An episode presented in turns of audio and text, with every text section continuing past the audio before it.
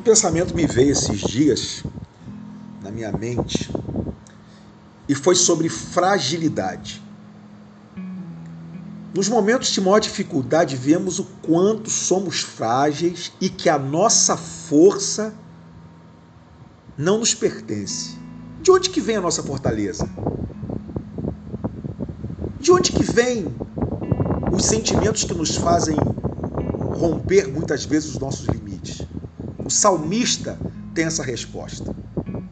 Lá no Salmo 121, ele diz: Elevo meus olhos para o monte, de onde me virá o socorro? Ele responde: O meu socorro vem do Senhor. Ele é o nosso socorro, presente em qualquer circunstância.